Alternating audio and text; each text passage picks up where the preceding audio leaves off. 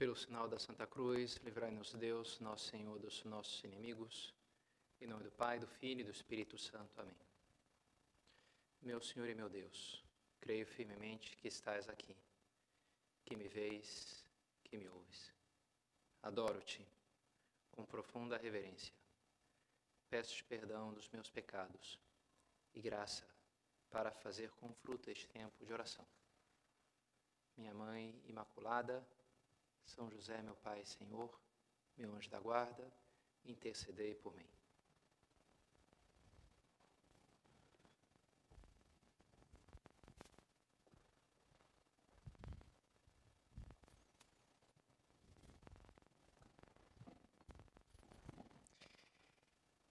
Então entrou também o outro discípulo que tinha chegado primeiro ao túmulo. Ele viu e acreditou. Era o primeiro dia da semana, logo cedo. Ele não tinha muita ideia do que iria fazer. Já tinha passado duas noites em que João, o discípulo mais jovem, ainda um adolescente, alguns querem crer, porque vai morrer lá por volta do ano 100, é, tinha estado toda sexta-feira acompanhando, já noite de quinta, acompanhando Jesus, tinha ceado com ele, quinta noite, acompanhado ele de perto, junto ao Pedro e seu irmão Tiago no Horto das Oliveiras, na sua oração mais intensa. Tinha visto quando Judas chegou com os guardas e prendeu o Senhor. Tinha ido ali acompanhado até de longe, ajudado a Pedro a entrar na casa do sumo sacerdote, porque conhecia. E, e, toda, e a sexta-feira tinha estado com eles, acompanhando, tinha tido a coragem de ir até a cruz e estado ali, enxergando todo o suplício lento e doloroso do Senhor, da maneira mais cruel possível. E depois tinha acompanhado também o sepultamento, uma vez que Jesus tinha morrido, tinha ele ajudado a descer, envolver em lençóis, lá no sepulcro que José de Arimateia tinha entregado, eles não tinham muito o que fazer com o corpo, mas teve esse homem rico e bondoso, José de Arimateia, que ele cedeu aquele sepulcro seu novo. E, e tinha agora acabado de acordar, era o primeiro dia da semana, depois de uma noite de sono mal dormida, a pessoa acorda e tinha que se recompor diante da realidade, bem, onde é que eu estou, que lugar é esse, Jerusalém, e tinha vindo né, como uma paulada toda a lembrança dessa situação maluca que estava vivendo, toda aquela situação tão, tão terrível. Né? E agora lhe batia uma pergunta também, que era, bem, o que, que eu faço agora? Né? O dia anterior tinha sido dia de sábado, então não tinha tido que se preocupar muito com isso, porque sábado não podia fazer muita coisa mesmo, não podia fazer praticamente nada. Então, bem, é sábado, né? Agora não, agora começava a semana, agora e a vida, de alguma maneira, tinha que recomeçar. E agora, para onde que eu vou? O que, que eu faço? E não tinha muita ideia de como responder essa pergunta. Sim, uma coisa ele tinha clara, era a missão que o Senhor tinha lhe dado já na cruz, a olhar para ele e dizer, homem, eis aí a tua mãe. E olhar para Maria e dizer, se referindo a ele, mulher, eis aí o teu filho. E ele sabia então, ele tinha abraçado essa missão de acolher a mãe de Jesus e cuidar dela. Agora ela é minha mãe. E essa era um pouco a sua, essa única missão que mais ou menos ele tinha clara, de que isso ele tinha que fazer, como uma espécie de herança bondosa do Senhor para lhe dar um rumo, para lhe dar um norte na vida. Né? Mas, e agora, né? O que fazer? Bem, para já quebrar o jejum da noite, comendo alguma coisa ali. Também já tinha acordado o Simão Pedro, que estava ali com ele também no cenáculo. Era um ponto de, de encontro, de reunião ali dos apóstolos. E enquanto comiam ali um pão com azeite, com...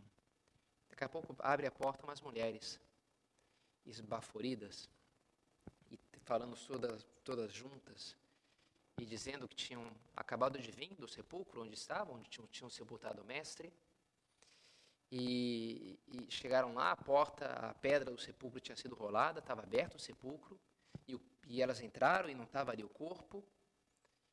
E, e, a gente não entende, né? Como, como, assim, né? Além de tudo que fizeram agora, roubaram o corpo de Jesus, nem deixaram descansar em paz.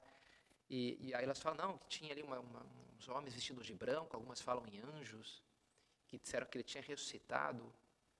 E elas estão esbaforidas, né? elas tiveram que subir ali do, do sepulcro que fica no norte da cidade, contornando o muro pelo lado oeste até chegar na cidade alta, onde ficava o cenáculo. A parte, então tinha uma subida, e elas vieram todas né, cheias de excitação e pressa, então estavam ali suadas e, e meio descontroladas, não dá para entender muito.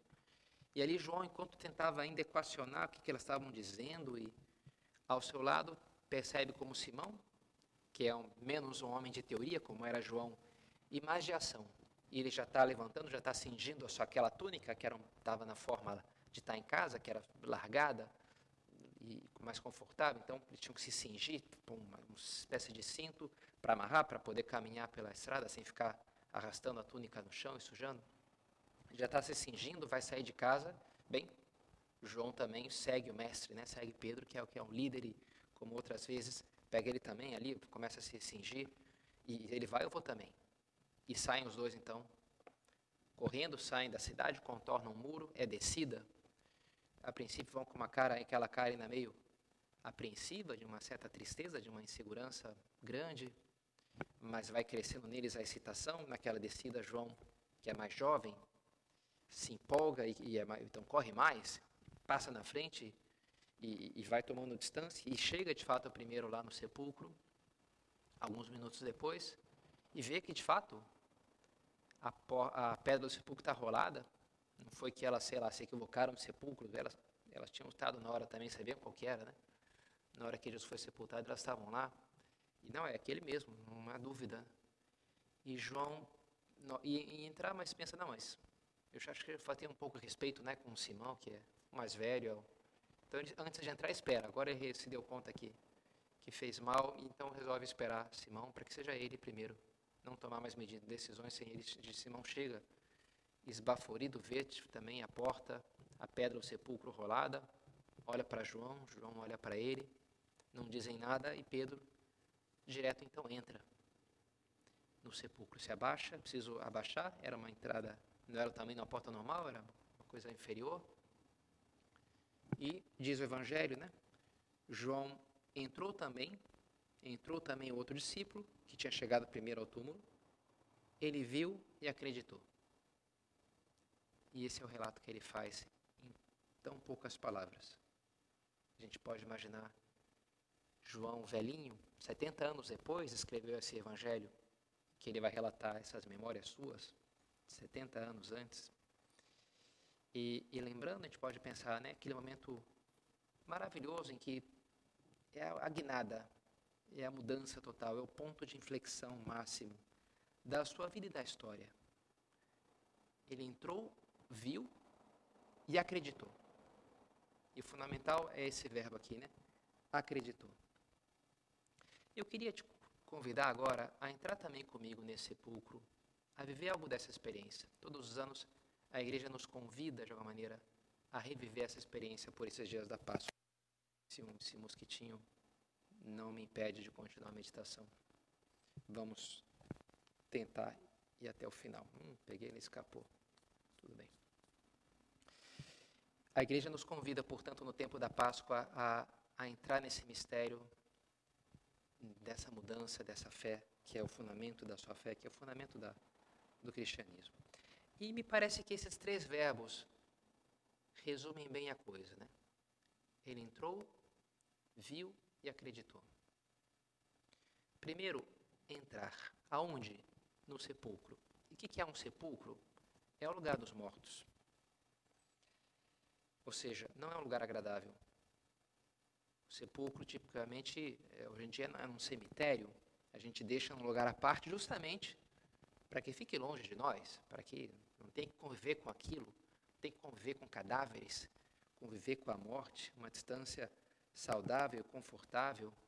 Inclusive para os judeus, havia uma todos os ritos de pureza e impureza alguém que tocava um cadáver ficava impuro, não podia entrar no templo, tinha que se purificar antes, assim como quem comia carne de porco.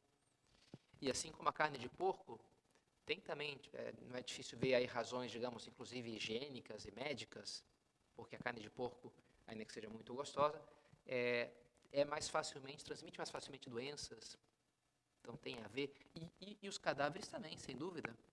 Não é uma boa ideia, né, ficar uma criança brincando com, com corpos mortos, né, de pessoas ou de animais, né, porque ali junta bicho, vermes, coisas assim. Não, não é uma boa ideia. É, há uma repulsa né, natural do cadáver do lugar dos mortos. E também algo assim do, do, choque, que é bem aquele, aquele corpo ali onde teve uma pessoa. Me acostumei a uma pessoa e ali agora é, é uma espécie de objeto, né? Não, não tem mais a alma ali, não é uma pessoa mais, é uma coisa inerte e sem vida. É uma coisa chocante ver um cadáver, né? E, e a gente pode pensar que, especialmente no caso do cadáver de Cristo, lhe custaria a João contemplar, porque não era um velhinho que morreu tranquilo na sua cama, é um homem que foi justiciado, que foi executado com todo o requinte de crueldade. E, e, e, passou por isso por causa dos nossos pecados. Cristo na cruz carrega impressa o castigo que havia de, a marca desse castigo que havia de cair sobre nós, dos nossos, dos meus pecados e dos teus também. Portanto, entrar no sepulcro, de uma maneira, significa vencer o medo a contemplar esse triste espetáculo.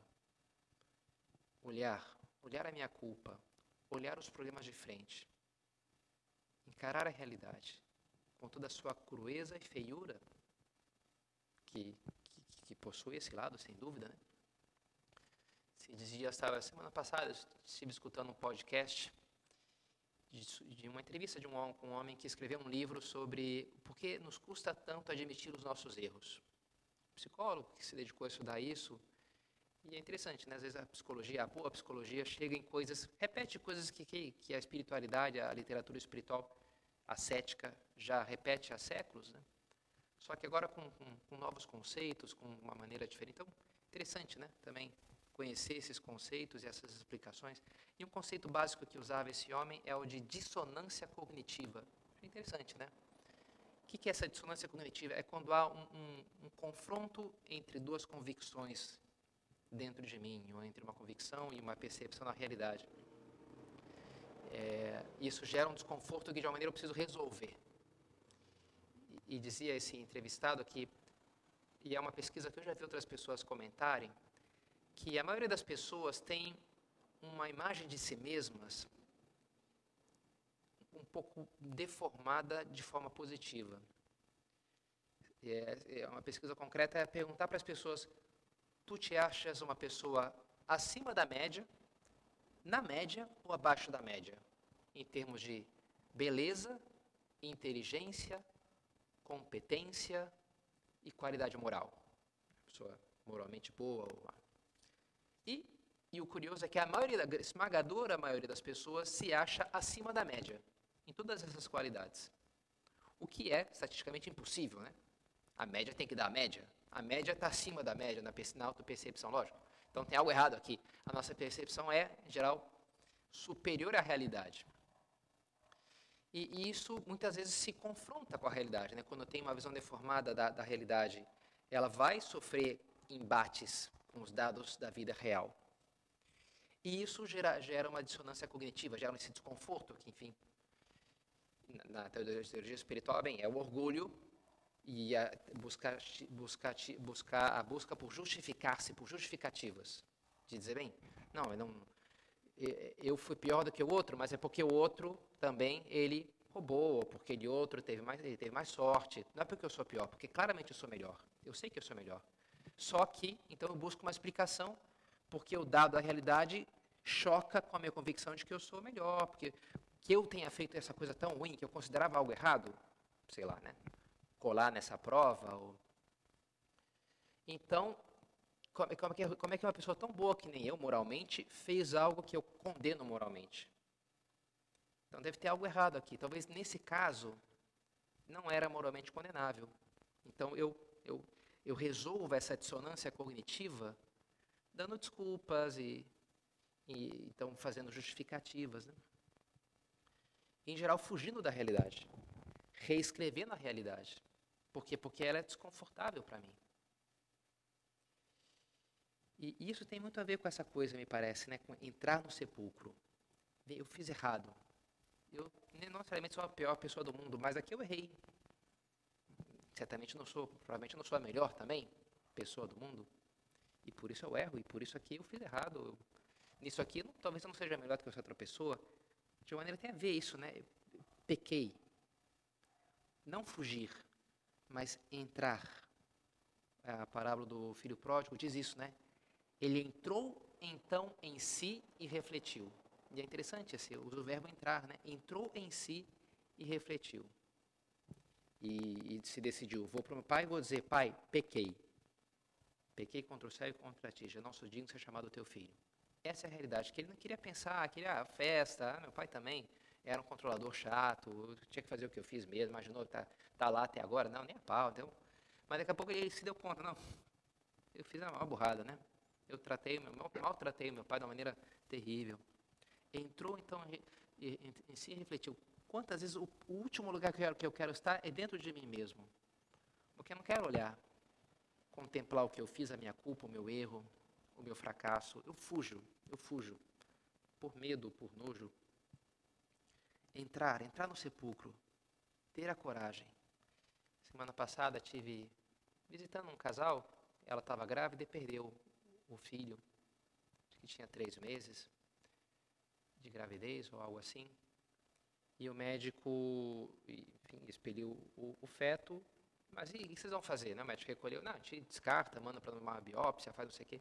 Falei, como assim descarta, né? Meu filho, né? E ela brigou ali com o médico e conseguiu, depois de muita briga, que ele desse né, o, seu, o corpinho lá do seu filho, que teve, sofreu esse aborto espontâneo, infelizmente. E o levou para casa. E conseguiu, depois de também muitas batalhas, enterrá-lo, né, com algum custo, com alguma dificuldade. Mas é interessante, né? O médico dizia que a maioria das mães com que ocorre isso não querem saber, bem, dá um jeito aí. Eu não prefiro nem pensar nisso, está numa situação tão triste ali, né? Mas aí a mãe era uma mulher valente, assim, e, e não falou, dá um enterro digno, não, não quero ah, fazer de conta que isso aqui não aconteceu, esquecer o mais rápido possível. Não, não, em geral não funciona, sabe? Essa coisa de jogar debaixo, da, debaixo do tapete, põe no fundo da minha consciência, não funciona, né? É preciso enfrentar as coisas com coragem. Não buscar anestesiar-se e não pensar, não, enfrentar as coisas. Enfrentar a nossa culpa, enfrentar os problemas. Entrar no sepulcro. Eu, eu tenho essa disposição a deparar-me com a verdade acerca da minha alma, da minha vida. Só se chega na alegria da Páscoa passando pelas, pela dor da sexta-feira da paixão. É preciso estar disposto a enfrentar a morte para abraçar no final a vida. Quem buscar salvar a sua vida vai perdê-la. Quem perder a sua vida por amor a mim vai encontrá-la. É preciso estar dispostos a entrar no sepulcro. João esteve disposto, entrou. Entrou e viu. E, e não terá sido fácil para ele entrar. Depois de passar a sexta-feira registrando todos os sofrimentos de Cristo na cruz, e ele estava ali na porta do sepulcro e se preparava para reviver de alguma maneira tudo aquilo, né? diante de um corpo que provavelmente já estaria talvez em decomposição, aquele corpo que ele viu tão belo e saudável, jovem, tão cheio de presença e de energia, que movia multidões e operava prodígios. Ele tinha sido inclusive o primeiro a segui-lo, ao lado de André, no caminho, ele tinha ido atrás dele, literalmente, ele se voltou, que buscais? Mestre, onde moras? Vinde e veja, Jesus o convidou e passaram aquela tarde com ele, a primeira tarde que passaram com Jesus. E agora ele tinha vindo, vindo aí para ver essa última e provavelmente permanente morada de nosso Senhor, o seu sepulcro. E provavelmente não, não gostaria de, de estar ali. Mas ele, ele entrou, ele teve a coragem. Entrou e viu. O que, que ele viu? Na verdade, o que conta é o que ele não viu. Não viu mais o que tinha tido horas diante de si, dois dias antes. Aquele corpo que carregava toda a maldade humana lançada sobre si ele que era o corpo do Cordeiro de Deus, o Cordeiro sem que sofreria pelos pecados de todos os homens da história e que seria esmagado por um peso avassalador e destruído por ele. Agora, aquele corpo que deveria estar ali, inerte, sem vida, repousando um pouco dos muitos sofrimentos que a que fora submetido, não estava mais. O sepulcro estava vazio. Foi isso que, que João viu. E essa é a mensagem, né? o sepulcro está vazio. Para alguns, a religião é uma espécie de consolo pueril, em que a pessoa é uma espécie de fuga da realidade dura. A pessoa, assim, Freud, inclusive, fala isso, né? Cria, projeta uma Deus, uma imagem do Pai onipotente, todo e bonzinho que me protege. Então, aquilo me dá uma certa segurança para enfrentar uma realidade que na, na, na, na, prática é algo devorador, é algo terrível, né? Uma espécie de consolo pueril. E olha, eu diria que é mais o contrário, né? Mais o contrário. É preciso muita coragem para ver as coisas com fé. Entrar no, e ver o sepulcro vazio, isso gera um desconcerto. Que eu estou num mundo em que as coisas escapam, de alguma maneira, ao, à minha lógica, ao meu controle. Encontrar o sepulcro vazio significou para João encontrar as coisas diferentes do que ele imaginava, de como o medo as pintava. Foi o um encontro com a presença eficaz de Deus, daquilo que pareceria impossível a princípio, um tempo ao mesmo tempo um Deus ao mesmo tempo bom e ao mesmo tempo poderoso, onipotente. Nem o Deus dos filósofos que criou tudo, mas é um Deus distante, que não, tá, não se envolve com as histórias do homem, e nem o Deus dos pagãos, das religiões pagãs, que eram deuses supermetidos nas histórias e tudo, mas ao mesmo tempo não eram nem bondosos, nem onipotentes. Não, o verdadeiro Deus, que, que, que é misericordioso, de uma misericórdia eficaz, que está atento a nós. É isso que se encontra, nos faz encontrar a fé cristã. É isso que se encontrou João. Lewis tem esse livro, Até que Tenhamos Rostos, muito bonito. Tem esse drama de um Deus que se esconde. Por que, que Deus não se mostra? Por que, que ele fica, ele é feio? Por que, que ele não tem rosto? E ele fala, não, o problema é nós. É que nós não temos rosto ainda para ver a Deus. Um dia o veremos face a face. Por enquanto, nós não temos face, ele tem. Nós é que não estamos preparados. Agora, se, se eu busco ver vencendo o medo, eu vou enxergar. Santo Agostinho diz né, que Deus se esconde o suficiente para que aqueles que querem não crer possam não crer e para que aqueles e se mostra o suficiente para que aqueles que querem crer possam crer. É questão de querer. Né? Se, eu, se eu quero, se eu busco, a luz da Páscoa vai entrar na minha vida. Vai nascer essa esperança nova, completamente diferente das esperanças que o mundo poderia nos dar, do mero pensamento positivo e, e, e se resolve né, os problemas do mundo e os problemas da vida. Vinde a mim, vós que estás aflitos e fatigados, eu vos aliviarei. Tomai sobre vós o meu jugo e aprendei de mim, que sou manso e humilde de coração, e encontrareis descanso para as vossas almas. Essas palavras intrigantes do Senhor, né? vinde a mim, vós que estás aflitos, e tomai o meu jugo, tomai a minha cruz. Mas se eu já estou aflito, já tenho suficientemente peso, mas aí tu vai encontrar que é que minha cruz é ligeira, é leve, se tu perde o medo da cruz e abraça, ao invés de ficar esperneando e, e, dando chilique e, e fugindo, abraça o negócio, daqui a pouco, bah, não era tão pesado assim, esse buco está vazio. Estava aqui morrendo de medo. São José Maria usava essa imagem, às vezes são como balões né, de ar, bexigas, que parecem um negócio, ó, repente, põe um alfinetezinho e não sobra nada aquilo, né? Parecia um monstro e não é nada, é um puro ar puro ar. Né? E para isso, temos que ter a coragem de enxergar. Ele mesmo dizia muitas essas palavras do cego Bartimeu, Domine ut vidiam, Senhor que eu veja, eu quero ver, mostra-me. Todo esforço da vida de oração é isso, de uma maneira esse, esse entrar no sepulcro e ver junto a Deus, né? ver a realidade das coisas, vencer o medo de me colocar diante do sacrário e dizer, estou aqui diante de Ti, Senhor, quero te perguntar: o que, que tu acha da minha vida? O que, que eu tenho que mudar? Como é que tu está contente comigo, Senhor? Eu quero ver, mostra-me. Domine ut videam. Querer ver. Como João viu. E ali coisa vai se resolver porque ele vence o medo e busca e enxerga. Entrou, entrou também o outro discípulo, que tinha chegado primeiro ao túmulo. Ele viu e acreditou. E com esse terceiro verbo termina o relato, que eu queria chegar, que é a parte mais importante, né? Ele viu e já acreditou. Ainda não encontrou o Senhor ressuscitado, iria encontrá-lo na tarde desse dia. Quando ele estiver no cenáculo, agora Jesus é que vai até o cenáculo, onde está ele com os outros apóstolos, e, e vai se mostrar, e vai comer com os apóstolos, e vai. Mas já ali, no sepulcro vazio, João acreditou. Ele, ele relata isso do próprio punho. Né? Ali eu já acreditei. Ali começou. Ali já se firmou dentro dele a convicção da ressurreição. Talvez poderíamos pensar que talvez só dentro dele, talvez outros discípulos ainda não, os outros apóstolos ainda não. Ele era o único que tinha estado na cruz, era o único que tinha tido a coragem de ficar junto à cruz. Eu pensaria, quem sabe foi o único também que, que já ali acreditou, já teve a coragem da fé. Felizes aqueles que creem sem terem visto. João fez o que Tomé não foi capaz de fazer. Ele precisou ver para crer. E não é à toa que Jesus elogia uma atitude e repreende a outra. Felizes os que vêm sem terem visto. Por quê? Porque a fé envolve de alguma maneira a nossa liberdade, uma escolha nossa, que vai terminar por nos definir de alguma maneira. É possível ter mil evidências externas, como tiveram muitos judeus, fariseus, escribas, na época de Cristo, e negá-las. Jesus chegou a falar, mesmo que na parábola do rico e pulão, do pobre Lázaro, mesmo que um dos mortos ressuscite, nem assim acreditarão. É possível, né? Se eu não quero, não acredito.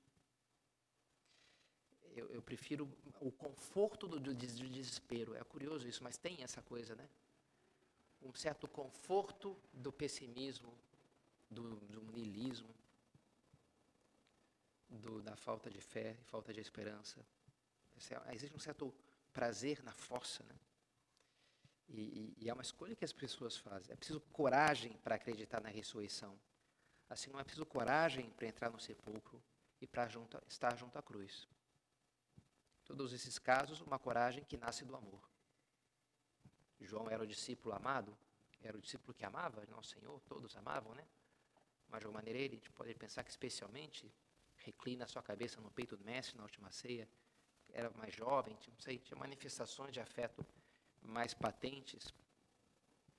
E, e a partir do seu amor teve coragem para estar ali, para estar junto ao Senhor e para acreditar. E essa é a mensagem que ele vai então proclamar aos quatro ventos, junto com todos os outros apóstolos. Aquele que crer e for batizado será salvo. No que era preciso crer para ser batizado? Nisso, na ressurreição. São Paulo aos Romanos é mais explícito, porque se tu com tua boca confessares que a Jesus como Senhor e em teu coração creres que Deus o ressuscitou dos, dentre os mortos, serás salvo. Essas duas coisas que ele diz aqui, né? Que de uma maneira se equivalem. Cristo é o Senhor, ressuscitou, é Senhor da vida e da morte, e é o meu Senhor da minha vida e da minha morte. Eu renuncio a minha própria vida por Ele. E, e confesso, confesso como Senhor e acredito na sua ressurreição. Esse é o anúncio, essa é a proposta de fé que faziam os apóstolos e que nos faz a igreja dois mil anos depois. Há uma tradição litúrgica de, de, dos ambãos. O ambão é o lugar onde se coloca, a, onde se proclama a palavra de Deus. Na missa tem o altar e tem um ambão. Se coloca ali o lecionário, se faz as leituras, é a leitura do Evangelho. E há uma tradição de, de fazer, pôr a forma do, do ambão em, em forma de águia. Já vi algumas igrejas em Roma assim, né? O corpo da águia e as asas abertas sustentando então onde se coloca o livro. E é uma, além de ser uma, uma forma que casa mais ou menos com a necessidade, a utilidade da coisa, tem um apoio assim mais ou menos inclinado para o livro, também existe uma simbologia referida ao próprio São João. A águia é o símbolo de São João. Cada um dos quatro evangelistas tem um símbolo, quase todos os santos. O símbolo de João é a águia.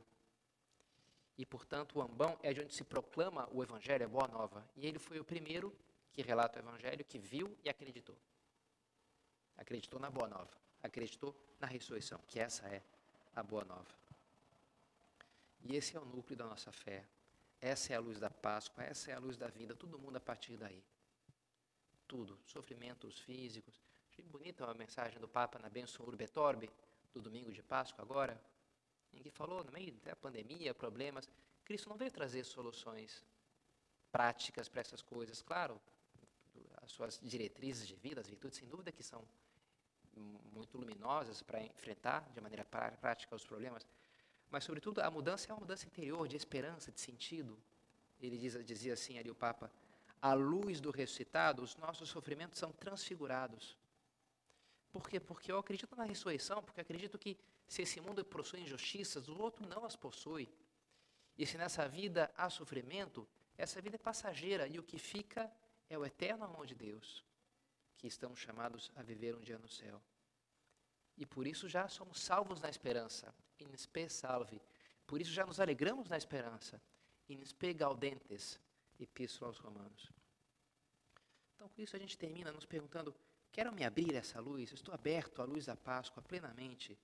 Deixar que entre toda a força, sua força sobrenatural na minha vida, a força da alegria pascal, da esperança sobrenatural, dessa esperança que exige coragem? Sim, queremos, não é verdade? Isso pedimos ao nosso Senhor, que nos faça em nós, que nos ajude, e pedimos também à Sua Santíssima Mãe. Os evangelhos narram a aparição a Maria Madalena, depois aos discípulos de Emaús, depois aos apóstolos no cenáculo, mas muitos são da opinião de que a primeira pessoa para quem Nosso Senhor teria aparecido terá sido Nossa Senhora, a sua mãe. Inclusive, alguma revelação particular aponta nessa direção.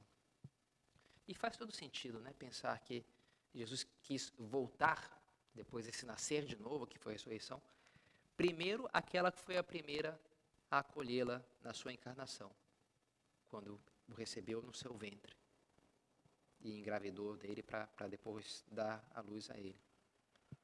Podemos imaginar que, assim como quando da encarnação ela entendeu que era preciso guardar um certo silêncio e não saiu falando lá para José e para os outros que tinha acontecido, né? Guardou um silêncio repleto de, de pudor e respeito pelas coisas sobrenaturais. Quem sabe aí também, nessa ocasião. E podemos imaginar como João, voltando do sepulcro,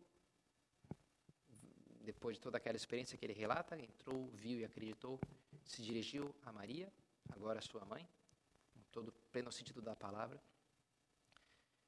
e, e, e olhou nos seus olhos, quem sabe, já aquela luz, já aquele brilho, já aquele sorriso, aquela certeza, confirmando a fé que já tinha nascido dentro do próprio peito. E assim nós também, se acudimos a ela, também obteremos a mesma confirmação para que a certeza da ressurreição de Cristo esteja muito presente em nossa alma e seja sustento para uma vida cheia de segurança e de alegria.